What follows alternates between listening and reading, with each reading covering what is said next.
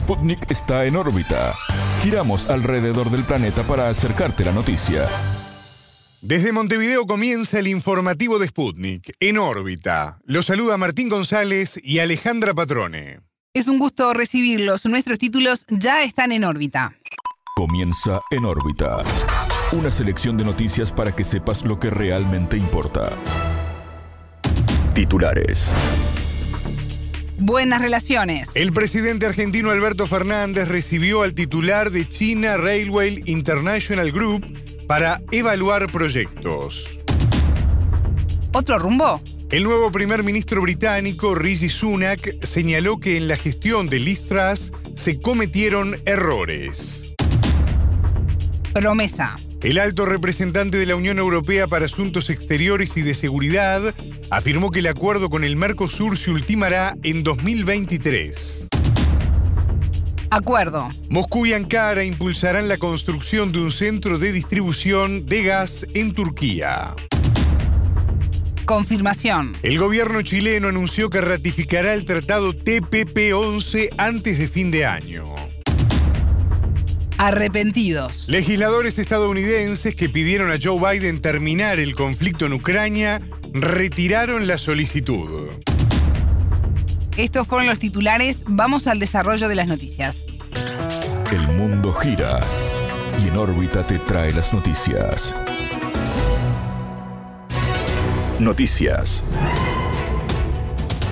Vínculo estrecho. El presidente argentino Alberto Fernández recibió al presidente de China Railway International Group, Di Yanchun, para evaluar distintos proyectos. Las inversiones que la empresa está estudiando en conjunto con el gobierno nacional abarcan infraestructura, energía y tecnología. Algunos de los proyectos son la modernización integral y electrificación de la línea ferroviaria Belgrano Norte entre Villa Rosa y Retiro. A este se suman los proyectos de conexión vial entre las provincias de Chaco y Corrientes y de Santa Fe con Entre Ríos y distintos proyectos tecnológicos. El encuentro se dio en el marco de la adhesión argentina en el mes de febrero a la iniciativa china de cooperación internacional denominada La Franja y la Ruta. Se trata de un ambicioso programa de desarrollo de infraestructura global alentado por el país asiático. Las relaciones bilaterales se encuentran en un gran momento. Este lunes el mandatario argentino saludó la reelección de Xi Jinping al frente de la potencia asiática. En órbita entrevistó al historiador y periodista argentino Néstor Restivo. El analista afirmó que se trata de proyectos que no son nuevos, pero que con la adhesión de Argentina a este programa de desarrollo se pueden viabilizar. Cuando Argentina renovó durante el gobierno de Néstor Kirchner y de Cristina Fernández de Kirchner mucha de su red ferroviaria, tanto de pasajeros como de cargas, que fue una de las que más invirtió. El gran proyecto que hay con trenes en la Argentina es el de Belgrano Cargas, que trae toda la, cosecha, digamos, del norte y de otros lugares del país hacia Buenos Aires y hacia el puerto. Ese nunca se terminó de armar del todo, con, con Macri se supuso que iba a continuar, no continuó, y ahora con todas las dificultades del caso, el gobierno de Alberto Fernández lo está tratando de reactivar. Quiero decir, no es algo nuevo, son carpetas de inversiones que vienen desde hace rato, y que ahora, desde que en febrero Argentina entró en la iniciativa de la Francia y la Ruta, se supone que puede llegar a, reactivarse un poco y involucra a, muchas provincias del país. Lo que ocurrió ayer fue simplemente que vino el, presidente de, este grupo CRIS y le llegó al, al presidente Fernández una carpeta de los proyectos que ellos podrían financiar. Festivo también destacó la propuesta de instalar una fábrica de fertilizantes y herbicidas en la provincia de Tierra del Fuego.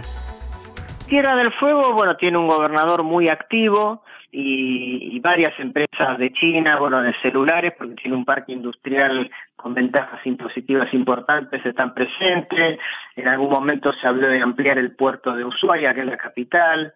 Eh, hay inversiones en Río Grande, que es la segunda ciudad más importante de la isla y esta planta de fertilizantes Power China, que también es una empresa muy, muy poderosa de todo el tema eléctrico en China, está haciendo exploraciones. Así que hay, hay también, son, digamos, carpetas de inversiones de China, hay montones, algunas avanzas, otras se quedan más en el camino, pero, pero sí, se debe enmarcar en la estrategia china de, de que su fuerte en inversiones en Argentina y en otros países de la región tienen que ver más bien con, bueno, con infraestructura, con minerales, con el tema del agro. El entrevistado indicó que con esta visita China deja en claro que no piensa dejar de avanzar en América Latina frente a la ofensiva de Estados Unidos. Y agregó que el reciente Congreso del Partido Comunista sirvió para abrir un nuevo ciclo para el presidente Xi Jinping. Yo creo que China no, no va, no se va a amedrentar. Eh, digamos, todas estas presiones que ha metido Estados Unidos, la más grosera de todas fue cuando vino a, la, nuestra región la comandante de, del Comando Sur y habló del litio, o sea, ya de por sí es raro que una persona del ámbito militar hable del litio, de una persona del ámbito militar de Estados Unidos hable del litio en la Argentina. Digamos, a ningún, imagínate si hubiese un general del Ejército Popular de Liberación China hablando del litio en Argentina, acá se armaría un escándalo, pero como es ella pareciera natural. O sea, a todo esto yo creo que China no se va a amedrentar, no solo en Argentina, sino no en ningún otro país de, la región. Ellos siguen con su plan de cooperación, de inversiones, de carteras de financiamiento. Por supuesto son conscientes que cuando se meten en algunas cuestiones más estratégicas, como puede ser el litio, lo nuclear, lo aeroespacial, van a enfrentar más resistencia, lo saben, pero de ninguna manera van a eh, van a van a cambiar. En todo caso, el Congreso lo que hace es, bueno, superar una instancia, no sé si crítica, pero una instancia que, que reabre un ciclo nuevo para el gobierno de Xi Jinping y ahora tienen de nuevo, con los nuevos funcionarios y el nuevo plan quinquenal, un, un plan a desarrollar para todo el mundo y en particular para América Latina. Escuchábamos al historiador y periodista argentino Néstor Restivo. Cambios. Se cometieron errores, dijo el nuevo primer ministro británico Rishi Sunak sobre la gestión de su antecesora Liz Truss. En su primer discurso en el cargo, luego de que el rey Carlos III lo oficializara este martes 25, Sunak afirmó que fue elegido para corregir la situación de manera inmediata. Liz Truss quería mejorar el crecimiento económico de este país, un objetivo noble. Admiro su tenacidad para provocar un cambio, pero se cometieron errores, aseguró. A su vez, la ahora exministra le deseó todo el éxito y afirmó que estaba más convencida que nunca de que el Reino Unido debería ser audaz para enfrentar los retos. A nivel internacional, el nombramiento de Sunak no pasó desapercibido. El portavoz de la presidencia rusa, Dmitry Peskov, afirmó que no ve motivos para esperar cambios positivos en el vínculo con Reino Unido con el nuevo ministro. En tanto, el presidente de Estados Unidos, Joe Biden, felicitó al jerarca y apostó a reafirmar la cooperación en la seguridad y prosperidad global incluido el apoyo a Ucrania. El saludo del mandatario francés Emmanuel Macron también refirió al trabajo en conjunto y a la guerra y sus consecuencias en Europa y el mundo. Entre las felicitaciones también estuvo la del primer ministro de Irlanda, Michel Martin, que pidió abordar el protocolo del Brexit rápidamente. Rishi Sunak fue ministro de Hacienda durante la gestión de Boris Johnson y su renuncia en julio precipitó la caída del entonces primer ministro. En septiembre participó de la carrera para reemplazar a Johnson, pero perdió ante Liz Truss que finalmente estuvo en el cargo solo 44 días. Oportunidad. El alto representante de la Unión Europea para Asuntos Exteriores y de Seguridad, Josep Borrell, afirmó que el acuerdo con el Mercosur será ultimado el año que viene. En 2023, junto con la presidencia española del bloque, sería el momento oportuno, indicó el funcionario europeo. Agregó que la Unión Europea sigue comprometida con el acuerdo y que antes de fin de año se plantearán los elementos adicionales en materia ambiental para poder avanzar. Borrell hizo estas declaraciones durante su visita a Uruguay, en donde se reunió con el presidente Luis Lacalle Pou, el canciller Francisco Bustillo y otras autoridades. En órbita entrevistó al senador Frente Amplista Daniel Cayani, especialista en relaciones internacionales. Para el legislador, la visita marca un antecedente muy importante, pero ahora Europa deberá resolver sus problemas internos. Creo que este es un acuerdo que se está negociando hace mucho tiempo, tiene casi más de 20 años de negociación. Tuvo un proceso de culminación de, de la negociación general en el año 2019, que creo que era muy oficioso, pero lamentablemente la Unión Europea por condicionamientos internos de algunos países, decidió retrasar un poco el tratamiento del mismo. Este es un acuerdo no solamente comercial, de asociación estratégica que tiene que ver también con la cooperación política, aspectos que tienen que ver también con, lo comercial. Pero bueno, creo que sin duda la visita del alto representante de la Unión Europea a Uruguay. Uruguay hoy tiene la presidencia pro tempore del Mercosur en estos segundos semestres del año, sin duda es, es importante pero bueno, creo que Europa tiene que terminar de resolver sus problemas internos a la hora de avanzar en un proceso de negocio comercial con el Mercosur, que sin duda tiene elementos comunes, pero que bueno, eh, la mirada proteccionista de algunos sectores, sobre todo de Francia, Irlanda, algunos otros países, sin duda por lo menos frenado un poco la posibilidad de, de avance en este sentido y bueno, y creo que sin duda también tiene que haber también una oferta más ambiciosa desde el punto de vista comercial. La Unión Europea y el Mercosur firmaron un acuerdo en junio de 2019, dos décadas después del inicio de las negociaciones. Finalmente no entró en vigor porque necesitaba la ratificación de todos los países miembros, Argentina, Uruguay, Brasil y Paraguay, pero no hubo consenso. Cayani expresó que el acuerdo se apoya en lo que se firmó en el año 2019, pero que hoy ha cambiado el futuro del Mercosur por los cambios que se avecinan en la región.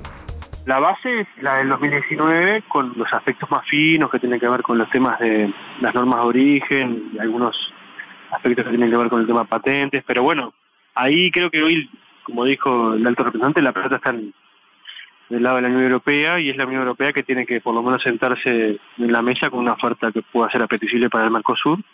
Un Mercosur que, que recordemos que hoy tiene un proceso electoral estratégico que es el de el próximo domingo en Brasil, que seguramente eso puede cambiar eh, el elenco gubernamental en, un país tan importante como Brasil, que el año que viene hay elecciones en Paraguay y Argentina y por lo tanto también eso puede generar un contexto de mayor incertidumbre, sobre todo de, los elencos gubernamentales de esos dos países, y bueno, que sin duda también las agendas nacionales de cada uno de estos países también pueden ser aspectos a, valorar, más allá de la posición de la Unión Europea que, que sostiene que el año que viene, sobre todo en el segundo semestre, asumió la presidencia pro tempore del bloque regional de la Unión Europea España, eso podría ser una agenda que dinamice un poco la negociación.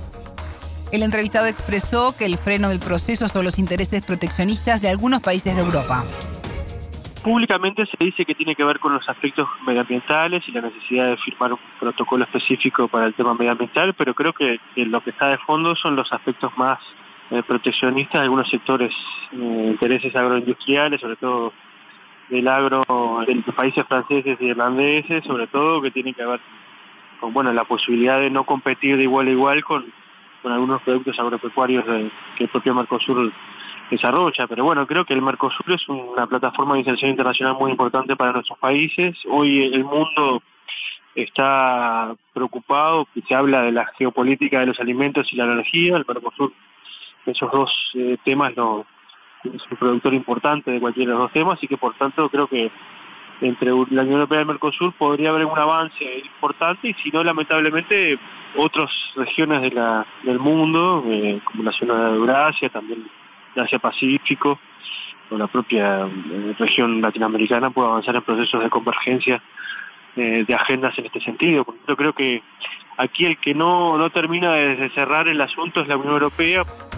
Escuchábamos al senador frente amplista Daniel Cayani, especialista en relaciones internacionales. Socios. Moscú y Ankara llegaron a un acuerdo para establecer un centro de distribución de gas en Turquía. Así lo afirmó este martes 25 el ministro de Energía y Recursos Naturales turco, Fatih Donmez. El 12 de octubre Rusia propuso redirigir el gas que ahora no puede suministrar por los gasoductos Nord Stream hacia la región del Mar Negro. De esta forma se crearía en Turquía un centro de distribución de gas para Europa. Siempre tuvimos el objetivo de convertirnos en un centro de gas y comercio. En principio se ha llegado a un acuerdo sobre las negociaciones, dijo el ministro Don Mes que agregó que aún no hay fecha de nueva reunión con Rusia, pero que, de todas maneras, Turquía debe terminar primero su parte del trabajo. En tanto, el portavoz del Kremlin, Dmitry Peskov, aseguró que no hay motivos para preocuparse de que Turquía pueda abusar de su posición dominante en el mercado. Luego de hacer la propuesta, el presidente Putin aseguró que el nuevo centro de gas regularía la cotización sin ningún matiz político. Esto permitiría establecer los precios a un nivel normal de mercado y calificó los precios actuales de exorbitantes. Con fecha. El gobierno chileno confirmó que ratificará el Tratado Integral y Progresista de Asociación Transpacífico, conocido por TPP-11, antes de fin de año. Esto aunque no se consiga la aprobación de los países integrantes para evitar que Chile adhiera al mecanismo de solución de controversias. Este punto que habilita a los inversionistas extranjeros a demandar al Estado en tribunales internacionales fue objetado por el gobierno de Gabriel Boric.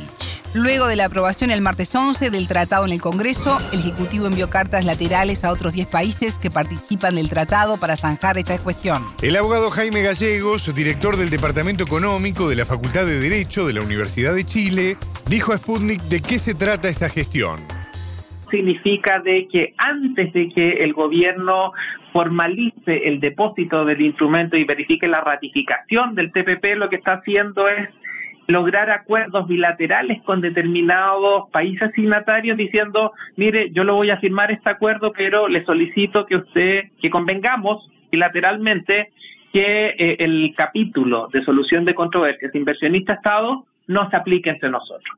El presidente Boric expresamente dijo que ya se había conseguido algunos avances con algunos países como Nueva Zelanda, si no me equivoco con México también, que excluirían ese sistema en el relacionamiento con Chile. Ahora, para ello necesita e indispensablemente que los otros países le den el visto bueno.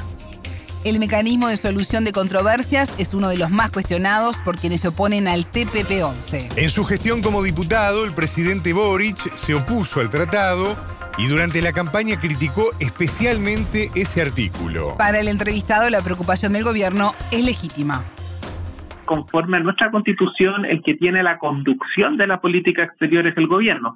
La campaña presidencial específicamente cuestionó este sistema fundamentalmente la lógica de permitir a un inversionista extranjero que pueda eh, sustraer eh, una controversia del conocimiento de los tribunales locales y lo lleve a foros arbitrales internacionales. Esta no es una innovación del TPP-11, esta posibilidad de que los inversionistas extranjeros puedan demandar al Estado de Chile es una práctica que se ha venido haciendo desde muchísimos años en Chile, en todos sus tratados comerciales en general, excepto con Brasil, pero porque Brasil no lo admite, admite esta posibilidad.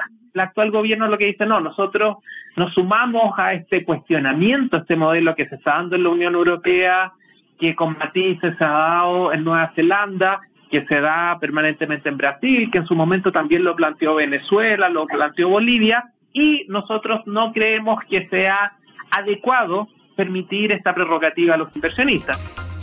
El Tratado Integral y Progresista de Asociación Transpacífico nuclea a 11 países de Asia-Pacífico entre los que se encuentran Japón, Australia, Perú, Canadá y Malasia. Chile lo firmó en 2018, aunque ya tiene acuerdos bilaterales con todos los países integrantes muchos de esos acuerdos que ella tiene tiene ciertos sectores excluidos, por ejemplo, ciertos ámbitos agrícolas en un país tan grande como Japón. Si bien Chile, como te digo, ya tiene un acuerdo con ese país, un acuerdo bilateral con ese país, en su momento se marginaron ciertos ámbitos que ahora se abrirían. Y otro punto que eh, podría estimarse que supone un beneficio para Chile es que dentro del espacio del TPP-11 se permitirían al menos conceptualmente, que se favorezcan encadenamientos eh, regionales de valor. Es decir, que quizás un producto que, que sea una pieza que, que, sea eh, venga de Perú pueda eh, recibir un proceso de transformación en Chile y eso después se mande a Singapur y Singapur le haga otro proceso y en definitiva esa pieza pueda circular dentro de este pequeño mercado que se va generando entre economías bastante relevantes. Entonces, de cara a un proceso de buscar estas cadenas y encadenamientos productivos, que fue, ha sido una experiencia bastante exitosa en los países del sudeste asiático, este mecanismo ayudaría en eso. Escuchábamos al abogado Jaime Gallegos, director del Departamento Económico de la Facultad de Derecho de la Universidad de Chile. Marcha atrás. Los legisladores demócratas que pidieron al presidente de Estados Unidos, Joe Biden, activar vías diplomáticas para finalizar el conflicto en Ucrania, retiraron la solicitud. Este lunes 24, un grupo de 30 representantes envió al mandatario una carta pidiendo que se impulsen soluciones pacíficas en lugar de seguir respaldando con armas y dinero a Kiev. Sin embargo, ahora la encargada del caucus progresista del Congreso, Pramila Jayapal, aseguró que el texto tiene meses y que fue publicado sin revisión. Jayapal dijo que el mensaje se está interpretando como similar al del líder republicano Kevin McCarthy, que recordará la ayuda a Ucrania si obtiene la mayoría en el Congreso. El 8 de noviembre habrá elecciones de medio término en Estados Unidos y los demócratas se juegan la superioridad en el Senado y otros cargos públicos. En el anuncio de retiro se afirma que los demócratas apoyaron cada paquete de asistencia militar. Y desean evitar que su mensaje se confunda con el de los republicanos de desconectar el apoyo estadounidense para el presidente Zelensky y las fuerzas ucranianas, dice el texto. En la solicitud se afirmaba la necesidad de evitar un conflicto prolongado. Esto dada la destrucción para Ucrania y el mundo ante una catastrófica escalada, indica el texto. La petición de este grupo demócrata se daba a conocer en un momento en que la ciudadanía comienza a cuestionar el respaldo a Kiev. Según una encuesta de Pew Research Center, el porcentaje de estadounidenses preocupados por el conflicto pasó de 55% en mayo a 38% en septiembre. Hasta aquí en órbita. Pueden escucharnos a las 19 horas de México, 21 de Montevideo y a las 0 GMT por sputniknews.lat. En órbita.